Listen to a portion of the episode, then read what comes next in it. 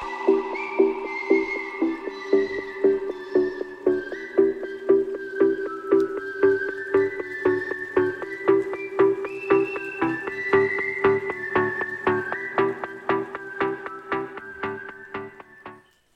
à toutes et à tous.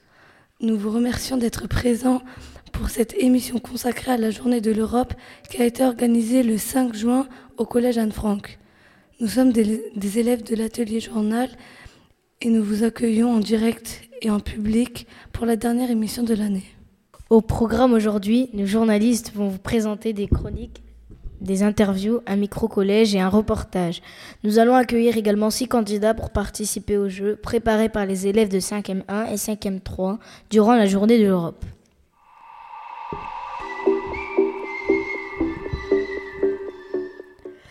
Tout de suite, retrouvons Gulistan qui va nous présenter une chronique sur la journée de l'Europe.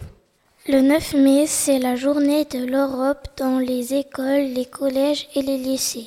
Toutes les écoles d'Europe sont invitées pendant cette période à fêter l'Europe avec des ateliers, de, des expositions, des classes aux couleurs européennes, etc. Le 5 juin, pour la première fois, le Collège Infranc a organisé une journée de l'Europe. Les professeurs ont organisé de nombreux ateliers. Chaque classe a été divisée en deux groupes et chaque groupe a pu participer à trois ateliers différents.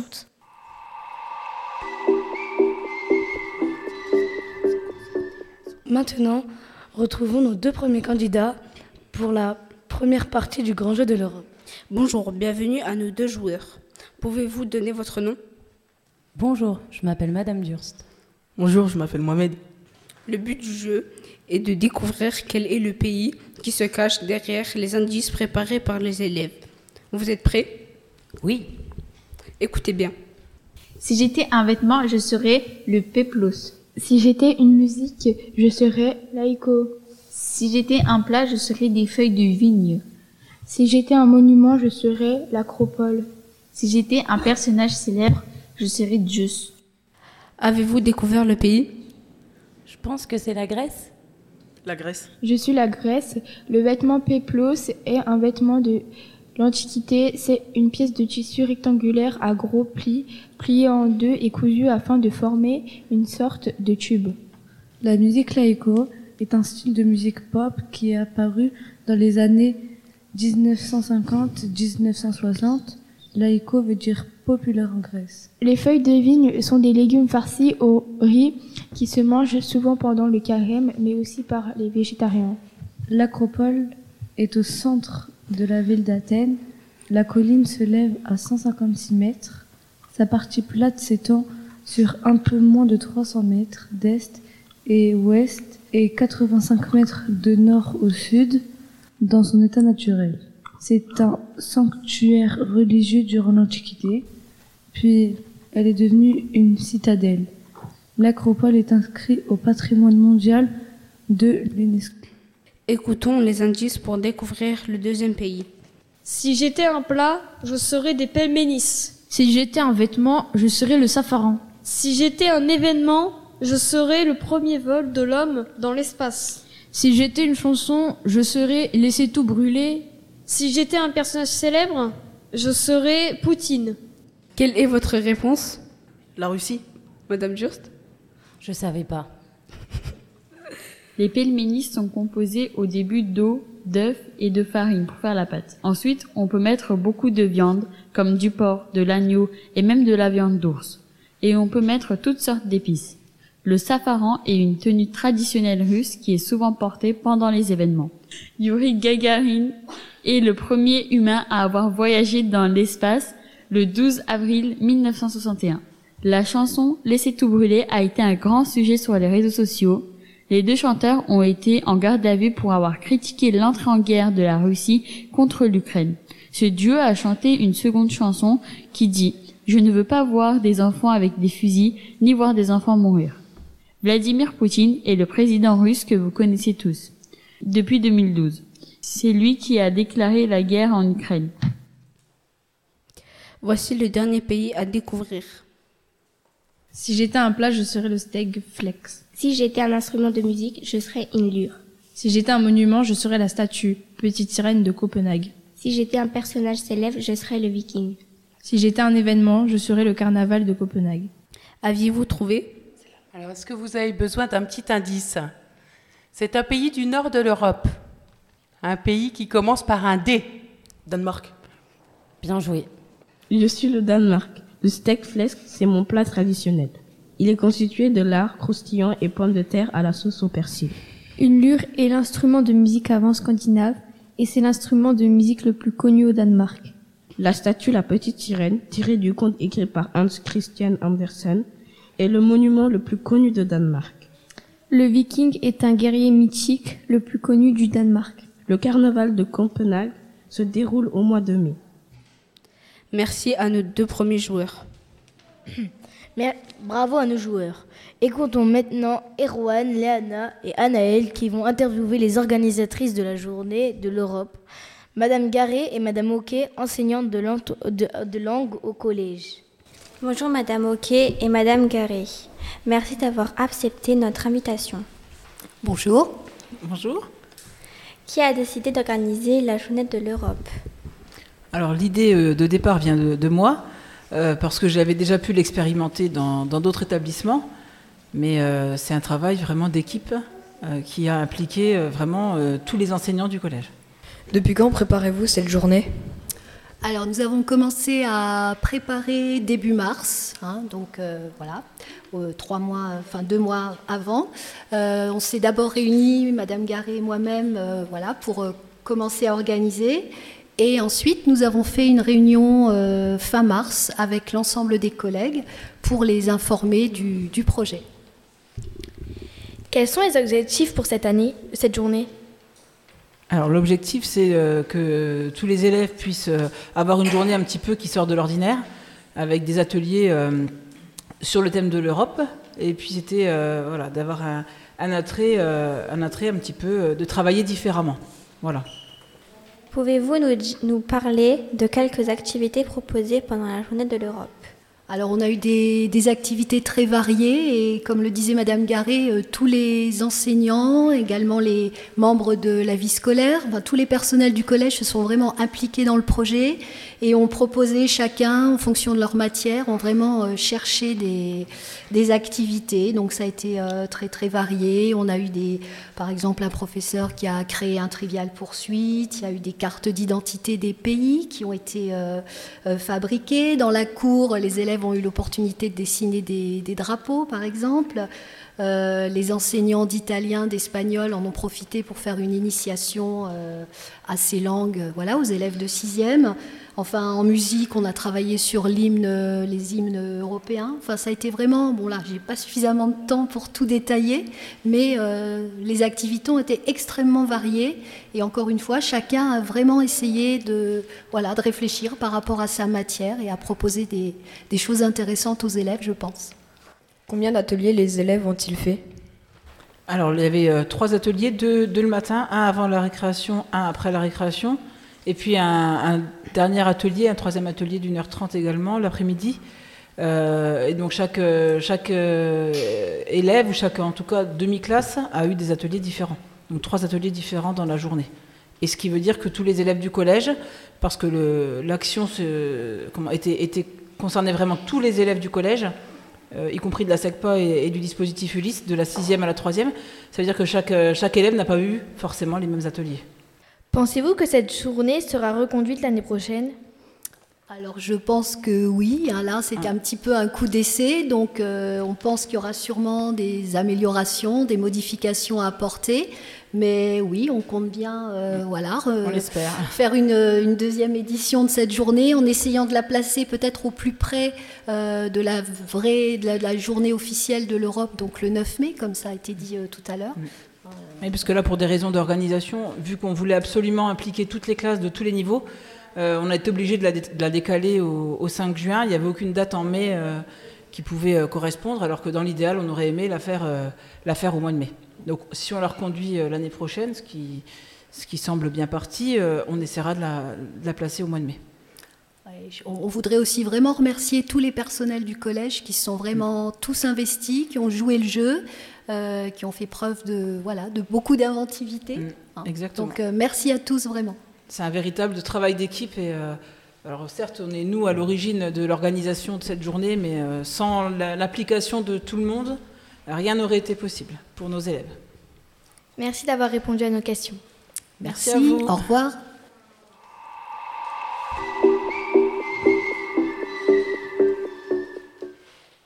Maintenant, retrouvons Alexa, Siem et Aïssatou qui ont réalisé un micro-collège durant la journée de l'Europe. Étiez-vous au courant que la journée de l'Europe existait? Non. Non. Euh, oui, je le savais. Non, je ne savais pas qu'elle existait. Euh, non, avant, j'étais pas au courant. Non. Oui, mais j'avais oublié que la journée de l'Europe existait. Connaissez-vous la date de la journée nationale de l'Europe? Le lundi 5 juin Euh, ben aujourd'hui, le 5 Non, je ne connais pas la date de la journée de l'Europe. Oui, normalement c'est le 9 mai, mais ça a été décalé vu qu'il y avait des jours fériés, etc. Non, je ne sais pas la date. Oui, euh, je crois que c'est le 9 mai. Euh, non, je ne connais pas la date, mais je sais que c'est au mois de mai. Que pensez-vous de cette journée organisée le 5 juin au collège? Je trouve que c'est amusant parce qu'on fait des activités différentes que par exemple euh, rester assis sur une chaise. Franchement, c'est super tant qu'on n'a pas cours. Qu'elle est bien? Bah, qu'elle est bien parce moins on, on découvre des nouveaux pays qu'on connaît pas forcément avant et euh, bah c'est bien. Tout- bah, c'est une journée consacrée bah, euh, du coup à, à l'Europe et euh, je trouve ça bien du coup bah, parce qu'on consacre cette journée, on célèbre ça et tout. Je trouve que cette journée est plutôt sympathique. Bah, je pensais tout beaucoup, mais en fait, c'est rien. C'est juste, euh, c'est juste les mêmes cours, en fait. Aimez-vous les activités proposées par le collège pour cette journée? Pourquoi? Non, parce que c'est nul. Oui, c'est c'est intéressant. Euh, ça va, il y a quelque juste le sport, j'aime pas trop parce que j'aime pas courir, c'est tout. Euh, oui, c'est euh, bah j'aime bien les activités parce qu'on fait du sport et euh, on apprend aussi euh, de l'espagnol par exemple euh, parce que par exemple les classes de sixième ils pour l'instant ils font pas d'espagnol et ils commencent à connaître euh, les activités que que nous allons faire euh, en cinquième. Bah oui, c'est bien, c'est c'est éducatif, ça, ça nous fait rire et tout, c'est bien. Oui, j'aime bien vu que au moins on, on apprend un peu plus sur les pays qui sont euh, dans l'Europe. Ben oui, parce qu'en fait, on découvre, comme je l'ai dit avant, on découvre les, euh, les, euh, les pays, on sait au moins qu'est-ce que les cultures, bah, quelques cultures, on sait euh, où se situent les pays euh, qu'on ne savait pas avant. Oui, euh, j'aime bien les activités et c'est parce que c'est éduca- éducatif et euh, c'est euh, amusant en même temps. Euh, ce n'est pas mes activités préférées car, euh, car bah, c'est pas très amusant, c'est plus éducatif. Mais sinon, ça va. Qu'avez-vous appris à travers les activités réalisées? L'Europe, bah, c'est un peu le but en même temps. Bah, qu'il y avait euh, 12 pays dans l'Union européenne. J'ai appris à parler espagnol. Euh, j'ai appris à faire du basket. Euh, bah j'ai appris des mots en espagnol, euh, des choses en sport. On a appris les capitales, la langue officielle, euh, tout ce qui est euh, sportif, euh, on a appris plein de choses. Ben, j'ai juste appris qu'il y avait des pays que je ne connaissais pas, mais sinon euh, c'est tout. Qu'il y avait des nouveaux pays que je connaissais pas, euh, par exemple Lisbonne, Hongrie, Roumanie, je sais pas, et la Chypre. Chypre, Chypre, je sais plus. Et bah voilà, ça ça m'a bien appris la géographie, et voilà. Bah, euh, des choses sur le sport euh, bah, euh, dans les, avec les, en Europe. J'ai appris euh, les, les pays euh, de l'Union européenne. À votre avis, la journée de l'Europe est-elle importante? Bah oui, pour, euh, pour qu'on connaisse euh, les pays qui nous entourent. Oui, parce que ça parle des pays et tout. Oui, parce que c'est quelque chose, enfin c'est une journée où toutes les personnes euh, de, de pays différents de l'Europe peuvent se, euh, se réunir et faire de bonnes activités ensemble. Euh, oui, car euh, le, mon- euh, les- le collège ne connaît pas forcément euh, cette journée et euh, les activités du monde. Ah bah oui, c'est c'est important, c'est pour célébrer euh, toute l'Europe, ça fait du bien. Pour moi, la journée d'Europe est importante. Ben oui, parce qu'au moins euh, ça nous ça nous fait découvrir des, des pays qu'on ne connaît pas forcément. Oui, je pense qu'elle est importante. Non, la journée de l'Europe, pour moi, elle n'est pas importante. Bah, hum, pour moi, euh, je sais pas. À voir pour les autres.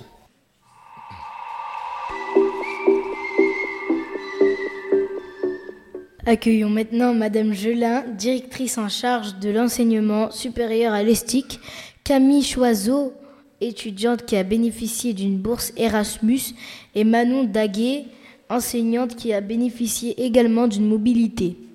Bonjour à toutes. Bonjour. Bonjour. Bonjour. Madame Gelin, tout d'abord, pouvez-vous nous expliquer en quoi consiste Erasmus? Donc Erasmus est un programme de l'Union européenne qui permet de financer des mobilités euh, qui, peuvent qui peut toucher différents domaines, euh, par exemple la jeunesse, l'éducation, la formation des adultes et puis le sport. Ok. À partir de quel âge et jusqu'à quel niveau d'études les participants peuvent-ils partir avec Erasmus?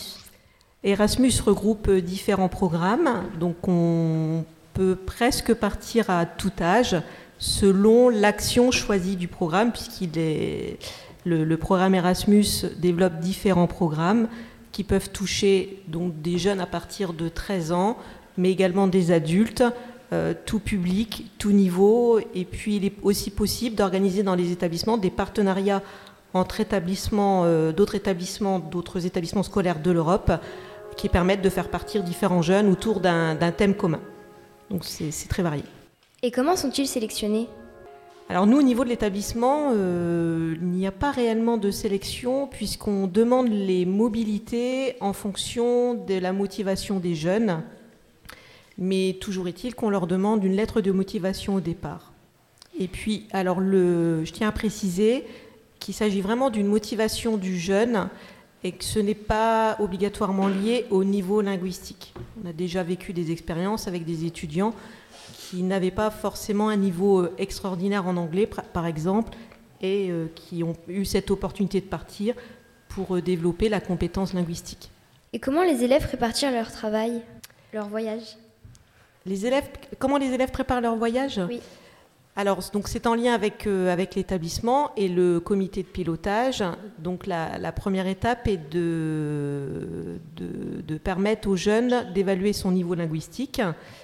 Éventuellement, lorsque la mobilité est suffisamment anticipée, la possibilité de suivre des cours de langue en supplément pour être préparé au mieux, notamment au niveau de l'intégration du pays et les, les questions types pour demander son, son chemin, euh, l'hébergement, enfin toutes les, les, questions de la vie quotidienne. On gère aussi tout ce qui est organisationnel, la partie culturelle du pays, réserver un billet d'avion, réserver l'hébergement, comment se déplacer au sein du pays. Et donc tous ces, tous ces points sont préparés en amont du, du projet, avec un accompagnement. Et dans quel pays sont allés vos élèves? Grande-Bretagne, Irlande, Espagne. Et puis, euh, pour une autre action dans le cadre de partenariat, nous avons été en lien avec la Roumanie, la Turquie, l'Allemagne, l'Autriche, la Grèce. Je pense ne pas en avoir oublié. Quand ils reviennent, les élèves reçoivent-ils une trace ou un diplôme de leur passage dans Erasmus? Alors oui, lorsqu'il s'agit de mobilité, de formation ou pour les jeunes étudiants euh, qui partent en stage, ils reçoivent un supplément euh, qui s'appelle le Mobility Pass. Et donc c'est un document dans lequel on recense toutes les compétences validées pendant la mobilité. Quels sont les bénéfices pour ces personnes concernées?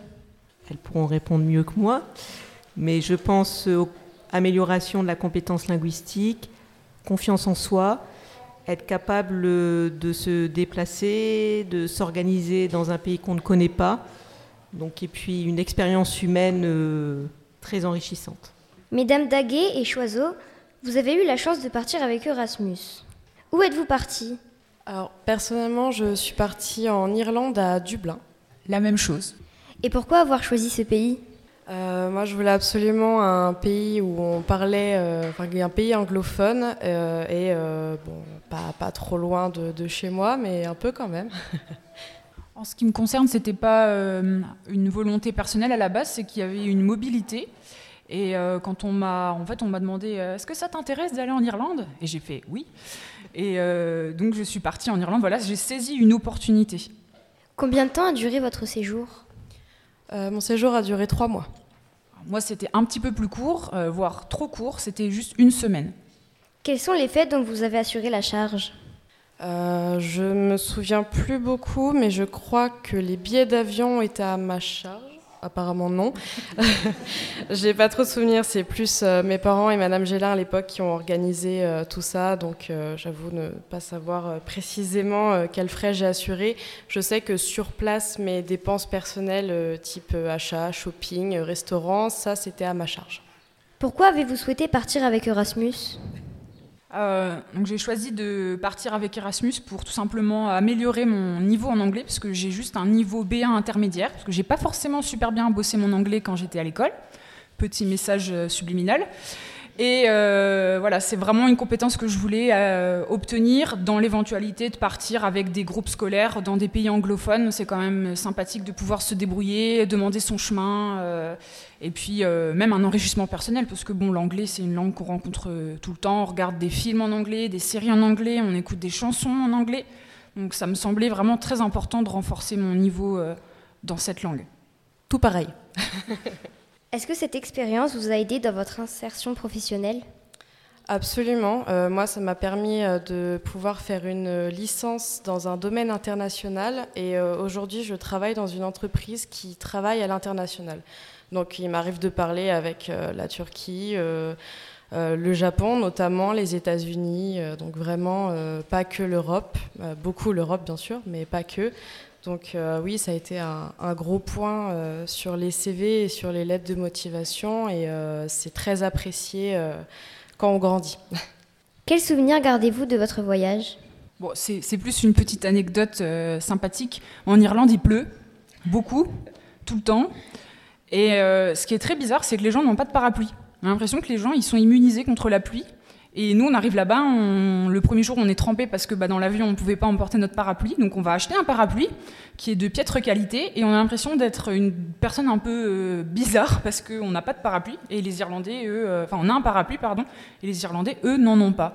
Et euh, voilà, c'est pas extraordinaire, mais ça m'a beaucoup marqué.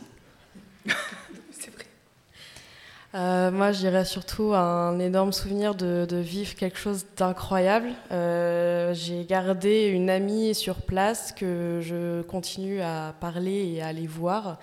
Euh, il pleut pas tout le temps. Hein. Aller en août en Irlande, il pleut pas en août en Irlande. Mais euh, non, c'était vraiment une expérience incroyable et que je regretterais pour rien au monde. Merci à vous de vous être rendu disponible. Merci à vous et Merci. Merci beaucoup.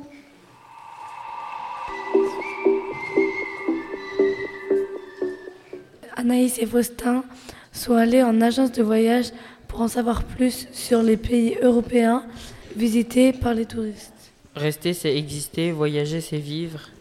Cette citation du poète Gustave Nadeau nous montre à quel point les voyages sont importants. Les agents de voyage sont des professionnels qui répondent aux envies de voyageurs de leurs clients. L'accueil de Sabine Girardin, responsable de l'agence prêt-à-partir de Saint-Dizier, est très sympathique. Elle nous a parlé des voyages en Europe. À l'agence, l'ambiance est très calme, il y a beaucoup de lumière et beaucoup de tableaux de paysages.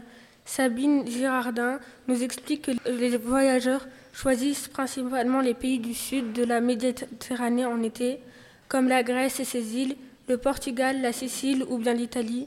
En hiver, les touristiques préfèrent quitter l'Europe et se dirigent plus en long courrier vers les pays chauds comme les îles Caraïbes, le Cap Vert ou encore les îles Canaries. Tous les pays d'Europe sont proposés par l'agence de voyage. Les pays les moins visités en Europe sont les pays du Nord car les tarifs sont plus élevés. Les clients partent le plus souvent pendant les vacances scolaires et passent entre 7 et 10 nuits en vacances. Ils partent principalement en avion ou en autobus. Certains apprécient les croisières proposées pour rejoindre les aéroports, notamment du Luxembourg ou les ports. Il y a des navettes qui partent d'Ancerville pour un euro de plus et facilitent les voyages des touristes. J'espère que cette chronique vous aura donné envie de voyager en Europe.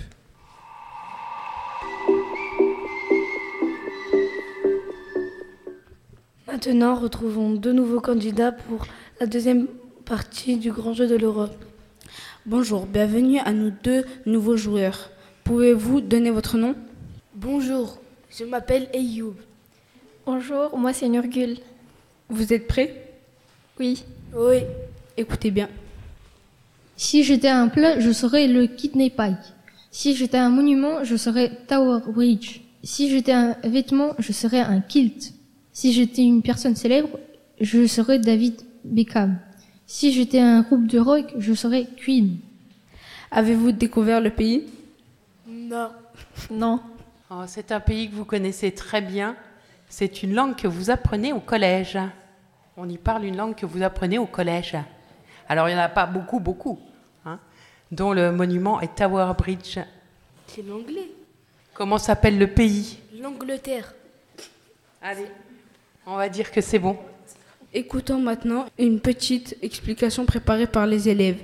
Kinepi, c'est une tarte au steak et au oignon et un plat britannique.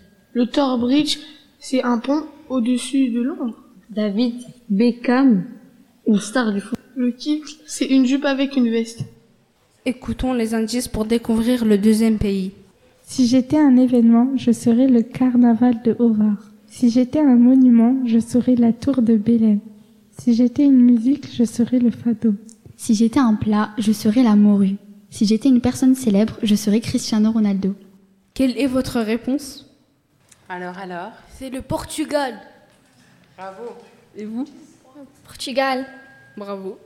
Je, suis le Portugal. Le carnaval de Hovar est une fête qui se passe le dernier jour du carême. Pendant plusieurs jours, toute la ville est en fête, avec plusieurs activités destinées à toutes et à tous, grands ou petits. La tour de Bélem est une tour qui est à Lisbonne pour garder l'entrée du port. Le fado est une musique constituée de chants populaires au thème mélancolique accompagnés d'instruments à cordes pincées. La morue est un ingrédient traditionnel profondément dans les habitudes alimentaires des Portugais depuis ces cinq derniers siècles. Cristiano Ronaldo est un joueur de football très connu et il a remporté plusieurs trophées. Voici le dernier pays à découvrir. Si j'étais un plat, je serais l'Armajoum. Si j'étais une personne célèbre, je serais Tanja Kolak. Si j'étais un instrument de musique, je serais le banglama. Si j'étais une mosquée, je serais la mosquée de Jaminja. Et si j'étais une fête, je serais la fête de la République. Quelle est votre réponse? C'est la Turquie. C'est la Turquie. En Turquie, on mange de l'ahmadjoun.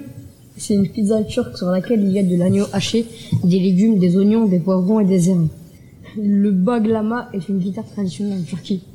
Chaque année, les Turcs fêtent la fête de la République. Ils célèbrent le 29 octobre 1923. Et ils font la fête pendant 35 heures.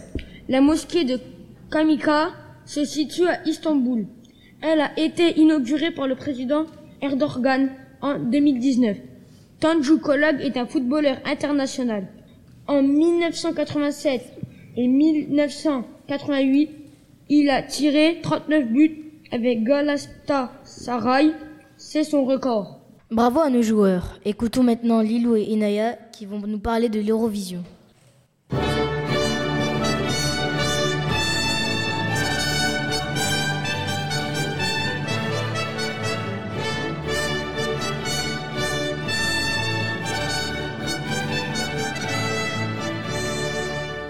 Vous avez peut-être reconnu le générique de l'Eurovision. Lilou, peux-tu nous expliquer ce qu'est l'Eurovision et pourquoi l'a-t-on créé L'Eurovision, c'est une compétition de musique créée pour resserrer les liens entre les pays d'Europe. Chaque pays choisit un candidat pour le représenter. Rock, rock, rap, musique traditionnelle, tous les styles sont permis. Les candidats s'affrontent lors d'une demi-finale puis d'une grande finale. Qui sont les pays qui y participent? Il y a une quarantaine de pays participants. La plupart font partie de l'Europe, mais certains sont plus lointains comme l'Israël ou l'Australie. L'Irlande a gagné sept fois. C'est aujourd'hui le pays qui a le plus de victoires. La France, elle, a gagné cinq fois. Sa dernière victoire a eu lieu en 1977. Qui a remporté la première place de l'Eurovision cette année? Samedi 13 mai, la Suède a remporté la première place de l'Eurovision en 2023. À quelle place s'est classée la France? La France a été classée à la 16e place avec le titre évidemment de Lazara. Vous pourrez écouter cet article lors du Musicalité dimanche 2 juillet au Jard de Saint-Dizier.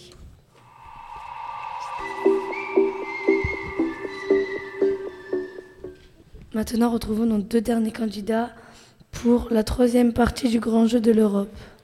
Bonjour, bienvenue à nos deux joueurs. Pouvez-vous donner votre nom Bonjour, je m'appelle Valentine. Vous êtes prêts Prête? Oui. Écoutez bien. Si j'étais une ville, je serais Gandia. Si j'étais un plat, je serais les tapas. Si j'étais une danse, je serais la Sevillana. Si j'étais un événement sportif, je serais la- le vainqueur de la Coupe du Monde de foot en 2010. Si j'étais un joueur de foot de l'équipe nationale, je serais Gavi. Avez-vous découvert le pays? C'est l'Espagne C'est ça. Gandia est une ville située entre Valence et Alicante. Les tapas sont des amuse-gueules traditionnels de la cuisine espagnole qu'on mange pour l'apéritif. La Sevillana est une danse traditionnelle espagnole. L'Espagne a été vainqueur de la Coupe du Monde 2010 organisée par l'Afrique du Sud. Gavi est un footballeur espagnol professionnel de l'équipe du FC Barcelone. Écoutons les indices pour découvrir le deuxième pays. Si j'étais une danse, je serais le chuplateur. Si j'étais un monument, je serais la porte de Brandebourg. Si j'étais un plat, je serais le curieus. Si j'étais une personne célèbre, je serais Albert Einstein. Si j'étais un événement, je serais la chute du mur de Berlin. Quelle est votre réponse? L'Allemagne. C'est ça. Je suis l'Allemagne. Le 18 juin 1953, la danse traditionnelle Schuplatter a été créée. C'est une série de sauts et de sautillements au rythme de la musique. La porte de Brandebourg est connue car ce site est devenu le symbole de la division de Berlin entre l'Est et l'Ouest lors de la guerre froide. Le Currywurst est un plat allemand composé d'une saucisse grillée ou cuite à l'eau.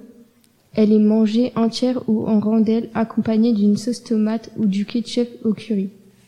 Albert Einstein est connu mondialement pour sa théorie de la relativité E égale mc2. Il est aujourd'hui considéré comme l'un des plus grands scientifiques de l'histoire. La chute du mur de Berlin a eu lieu le, la nuit du 9 novembre 1989. Il a été construit en 1961. C'était le symbole de la division du- de la ville. Voici le dernier pays à découvrir.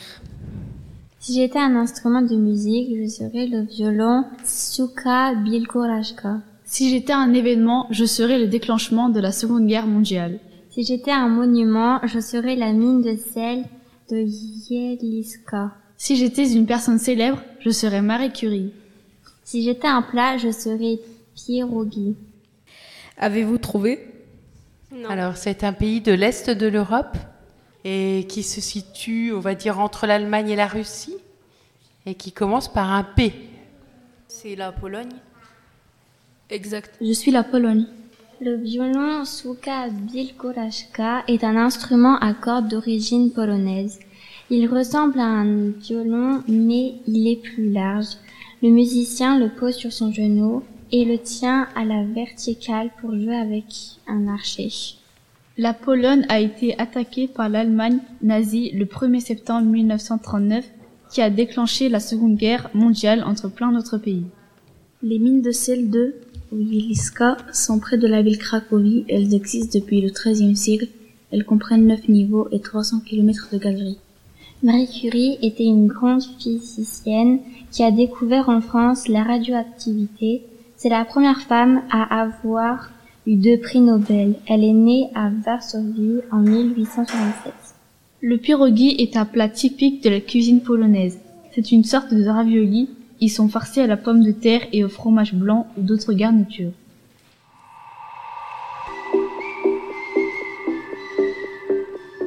Pour finir, retrouvons une dernière chronique qui va nous permettre de découvrir des spécialités culinaires européennes. Bienvenue à la table de l'Europe. Je suis Aïna Herman. Et moi, Suzanne Diop. Nous allons vous présenter pour la journée de l'Europe un menu que nous avons confectionné spécialement pour vous, comprenant des plats, des desserts et des boissons. Pour commencer la journée, nous allons prendre le petit déjeuner. Vous préférez le salé ou le sucré? Bah, de toute façon, il y aura les deux. Le petit déjeuner sucré est composé de spéculoos belge avec du café. Pour ceux qui préfèrent le salé, un petit déjeuner anglais est parfait. Il sera composé d'œufs, de bacon et pour se désaltérer du jus d'orange. Après le petit déjeuner, ce sera bien sûr le déjeuner, avec des arancini, un plat italien en guise d'entrée. Les arancini sont des boulettes de riz panées et frites avec divers ingrédients dedans. Pour le plat, ce sera des moules frites qui viennent de Belgique. Pour le fromage, nous vous proposons du roquefort qui vient de France. Pour le dessert, vous vous régalerez d'une crème brûlée espagnole. La boisson qui l'accompagnera sera le boza, une boisson typique de Bulgarie. Pour les gourmands, il y aura le Goûter. Des bonnes gaufres norvégiennes et pour les accompagner, un chocolat chaud espagnol. Pour finir cette journée, un bon dîner peut-être en tête à tête avec votre amoureux. En entrée, savourez des aubergines à la catalane, toutes droit venues de Catalogne, une région franco-espagnole. Le plat sera des spatzels, des pâtes au fromage qui viennent d'Allemagne. Elles seront suivies de burrata, un fromage italien qui ressemble fortement à la mozzarella. Pour finaliser le tout, dégustons un dessert portugais, les pastéis de nata, des petits flancs souvent saupoudrés de sucre glace pour vous désaltérer une boisson bulgare, le rakija. Nous espérons que ce menu va vous donner des idées et vous mettre l'eau à la bouche.